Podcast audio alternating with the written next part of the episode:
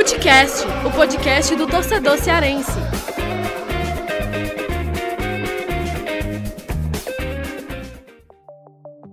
As últimas eleições, tanto no Brasil como no mundo, trouxeram ao debate público o uso desenfreado da desinformação como estratégia política. Para iniciar, eu quero dizer que deixei de usar o termo fake news por dois motivos. Primeiro, porque é uma contradição em si mesmo. Se a notícia não pode ser falsa, posto que notícia é sinônimo de informação verdadeira. Depois, pelo fato de o termo ter se banalizado a tal ponto que fake news passou a ser usado por qualquer pessoa para desqualificar uma notícia incômoda ou constrangedora.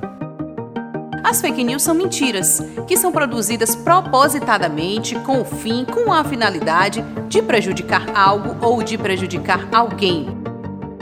Projeto multiplataforma Não é Fake News, é Desinformação que faz parte das comemorações dos 94 anos do povo, reforça o debate sobre desinformação, tratando das dificuldades em combater as chamadas fake news e a importância da checagem dos fatos. Além disso, discute o papel do jornalismo dentro desse cenário de pós-verdade e como as novas tecnologias estão influenciando neste processo de propagação de informações falsas.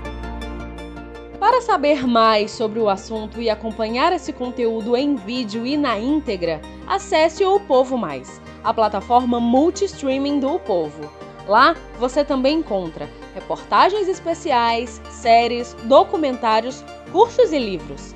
O link de acesso está na descrição desse episódio. Aproveita!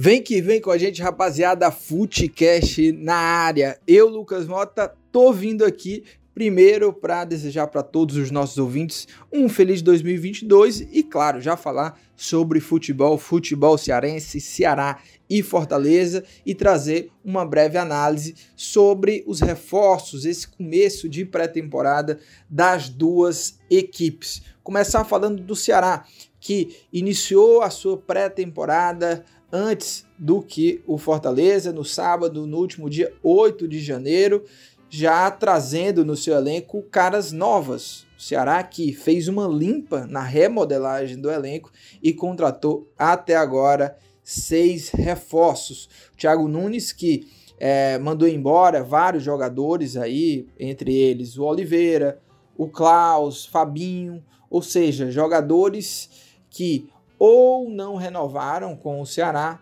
ou foram cedidos por empréstimos. Thiago Nunes vai sendo muito criterioso na montagem desse elenco para 2022. E, claro, trouxe essas seis peças. Quem são?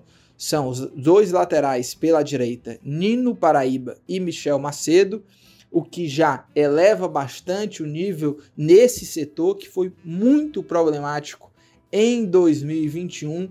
Quem não lembra, os dois laterais do Ceará, Gabriel Dias, que foi muito criticado por suas atuações e já deixou o clube, não renovou, e o Igor, que chegou em meio à temporada da Série A do Ceará, isso lá em setembro, mas um jogador que não convenceu. É um jovem atleta, o Ceará cedeu por empréstimo ao Portimonense, lá de Portugal, e quem sabe pode até é, movimentar os cofres do Ceará aí, caso o Igor é, evolua e consiga se destacar no futebol português. Aí o Ceará poderia, claro, ganhar alguns milhões com uma possível venda desse jogador. Então sai Gabriel Dias e Igor, vem o Nino Paraíba e o Michel Macedo. Eu acredito que essas duas contratações já sem dúvidas já elevam o nível desse setor em relação a 2021. Na lateral esquerda, o Bruno Pacheco vai ter uma sombra, ou seja, o Ceará vai aumentar a competitividade nesse setor que nos últimos dois anos foi completamente dominado pelo Bruno Pacheco, com todos os méritos. O Bruno Pacheco é um dos melhores laterais é, pela, pela esquerda da Série A do Campeonato Brasileiro e um dos jogadores mais regulares do Ceará e é sempre bom ter ali um nível de competitividade. O Ceará trouxe o Vitor Luiz, um velho conhecido do Ceará, passou pelo Ceará lá em 2015 e volta a vestir a camisa do Alvinegro do Porangabuçu, vai brigar por essa titularidade com o Bruno Pacheco, que com certeza vai começar sim a temporada como titular e quando o Bruno não estiver bem, ou suspenso, ou contundido, vai ter um reserva à altura para substituí-lo e manter o nível é, técnico da equipe. Além desses três jogadores, o Ceará trouxe também mais dois volantes, Richard e Richardson. Entra também nessa questão da qualificação do elenco. O Ceará eleva também esse setor. O Fernando Sobral, é, o principal meio-campista, principal volante do Ceará, jogador com mais desarmes, jogador com mais desarmes, meio-campista com mais desarmes na Série A nos últimos três anos somados. Fernando Sobral é, vai ter em 2022 um parceiro à altura. Nos últimos anos, o Sobral sofreu um pouco ali, depois, principalmente depois da saída do Charles, é, nessa última temporada. Ele terminou ali com o Fabinho como parceiro, o Fabinho já nem, nem vestirá a camisa do Ceará em 2022 e tem agora dois jogadores é, para fazer essa parceria aí e elevar esse nível do meio de campo. Tanto o Richardson quanto o Richard pode sim ser o parceiro ideal do Fernando Sobral. O Ceará também contratou é, o atacante Yuri Castilho. Yuri que fez uma bela Série B pelo CSA, jogou muito bem, fez 10 gols na Série B e o Ceará fechou a contratação desse jogador. Um jogador jovem, um jogador que pode dar certo sim com a camisa do vovô. Yuri Castilho que não chega com aquele status de titular, mas pode crescer e pode ser uma surpresa muito positiva dentro desse elenco alvinegro. Ele tem características semelhantes até a do Saulo Mineiro, ou seja, um jogador forte fisicamente, que joga pelos lados do campo, mas também pode cumprir essa função de camisa 9. O Saulo tinha essas características e começou assim pelo Ceará, jogando de ponta, depois jogou centralizado e foi quando ele estourou e virou artilheiro do Ceará, ficou como artilheiro do Ceará por um bom tempo na temporada de 2021, mesmo depois de ter saído, só foi ser ultrapassado ali na reta final da Série A quando o Vina voltou a jogar bem, voltou a ser protagonista e voltou também a fazer gols com a camisa do Ceará. Então, nesse primeiro momento, eu avalio como positivo essas contratações do Ceará e essa limpa inicial do elenco. Ou seja, o, o Ceará deixou o seu elenco mais enxuto e trouxe reforços pontuais que qualificaram uh, os setores que foram reforçados. É claro que ainda faltam pelo menos duas peças. Uma peça, zagueiro pela esquerda. Hoje o Ceará tem Luiz Otávio, Gabriel Lacerda e Messias. E aí falta uma quarta peça para brigar por essa posição na zaga. O Klaus foi embora e precisa sim de um zagueiro pela esquerda, seja canhoto ou seja destro, mas que atue pela esquerda. E o outro, claro, a prioridade do Ceará e até agora não foi batido o martelo, que é um camisa 9. O Ceará monitorou, tentou Gilberto, o próprio Germancano, é, e a bola da vez no Ceará é o Silvio Romero do Independente. O Ceará que também tem outros nomes aí que a diretoria está monitorando. O desejo principal é o Silvio Romero, mas a negociação, pelo menos até agora, não avançou. E se de fato não avançar, o Ceará vai em busca desses outros nomes. O que a gente vê, o que a gente percebe é que pelos nomes é, buscados pelo Ceará para a camisa 9, o Ceará realmente quer um camisa 9 de peso.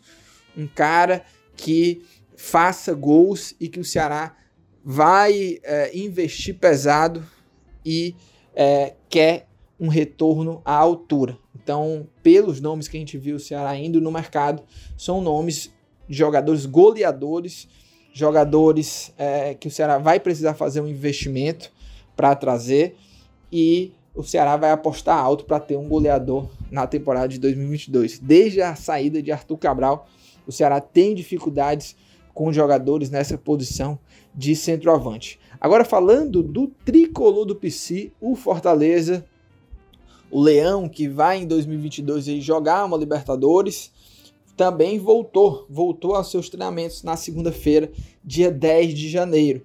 e também com caras novas. O Fortaleza que uh, manteve o seu time titular, o time titular que terminou a temporada, ou seja, manteve o Marcelo Boeck, manteve o Marcelo Benevenuto, o Ederson, Pikachu e Crispim, que não teve novela, os dois tinham aí já contratos. Uh, tem David, tem Robson, manteve o Matheus Vargas também, o meio-campista, uh, o Felipe, que já está no elenco, uh, a zaga titular né, tá mantida. Então, os jogadores que já tinham contratos permaneceram e os jogadores que estavam em fim de contrato, Fortaleza conseguiu manter. Marcelo Benevenuto, destaque para essa permanência, um dos melhores zagueiros da Série A, permaneceu no Fortaleza e em 2021 ele jogou emprestado. Dessa vez, contrato em definitivo. Fortaleza comprou o Marcelo Benevenuto do Botafogo, investiu aí 4 milhões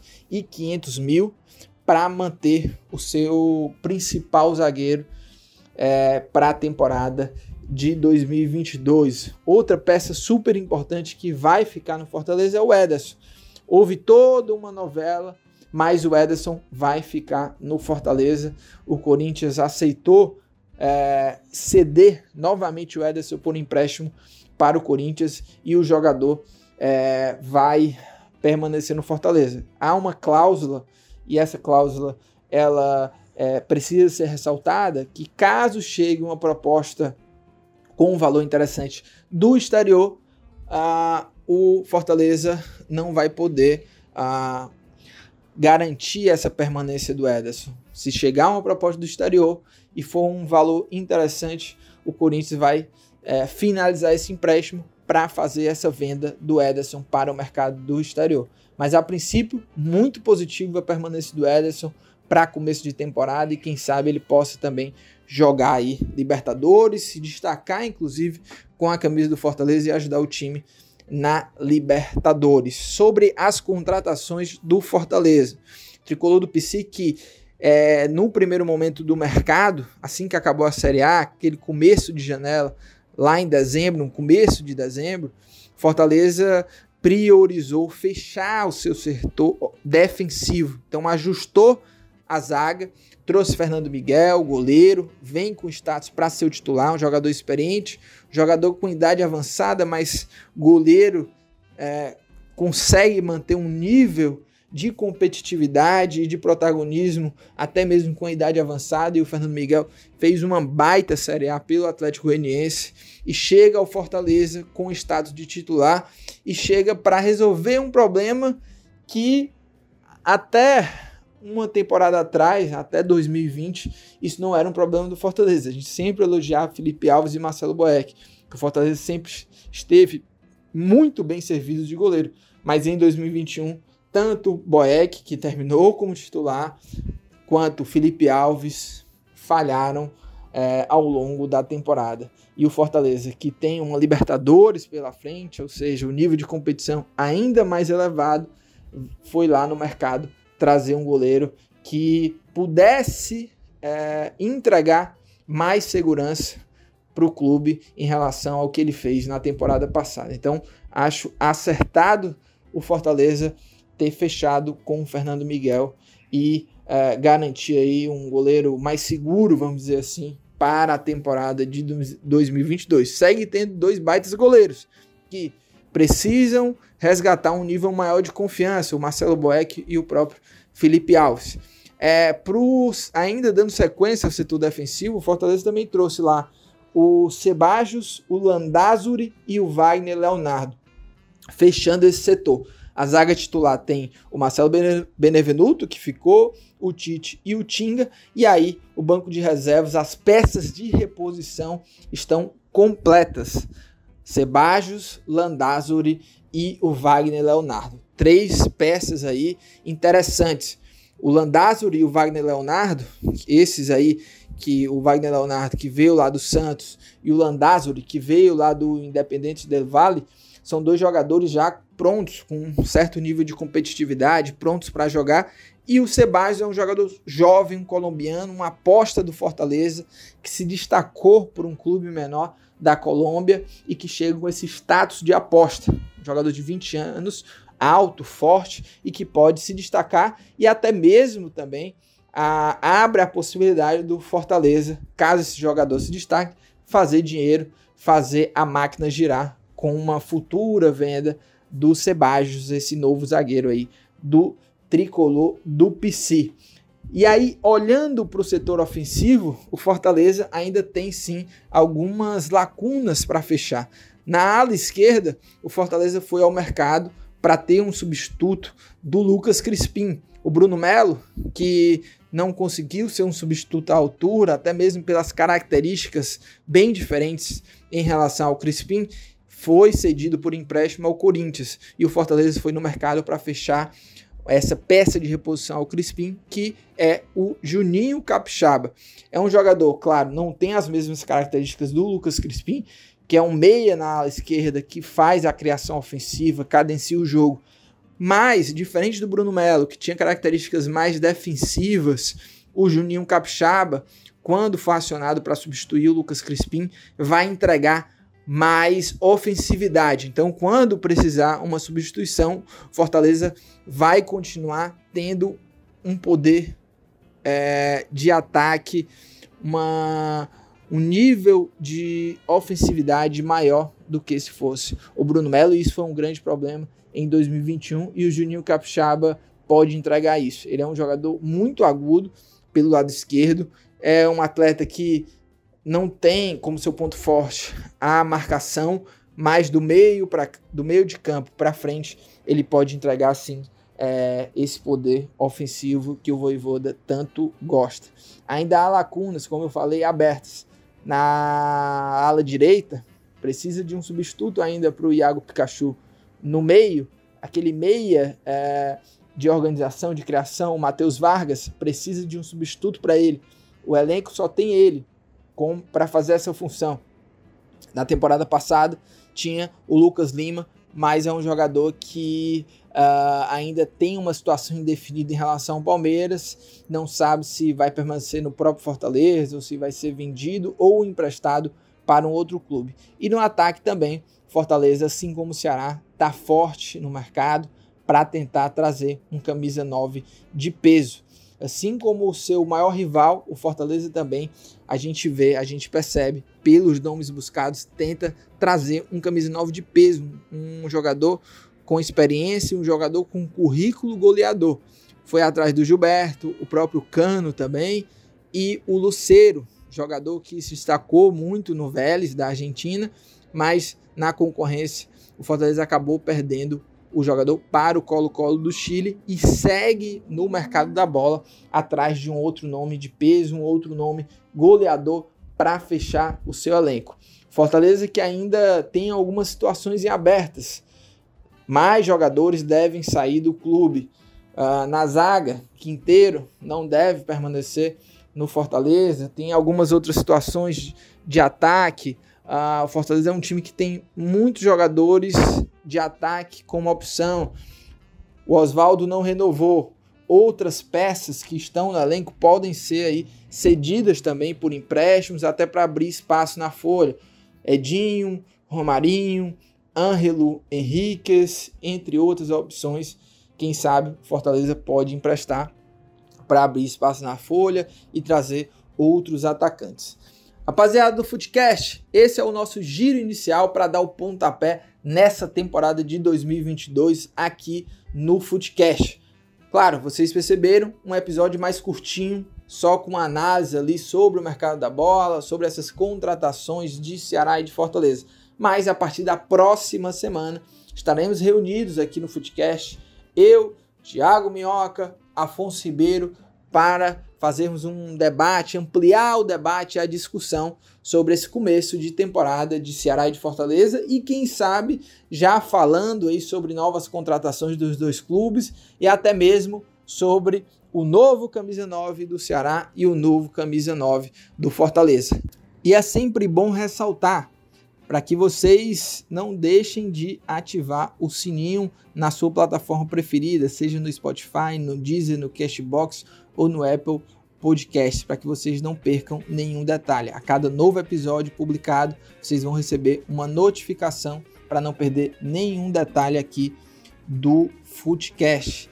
E anota aí, nosso Twitter é o arroba Footcast Podcast e o nosso e-mail é o footcastpodcast.gmail.com. Por lá você pode mandar sugestões, cornetas, elogios e pode ter esse contato direto aqui com a nossa equipe.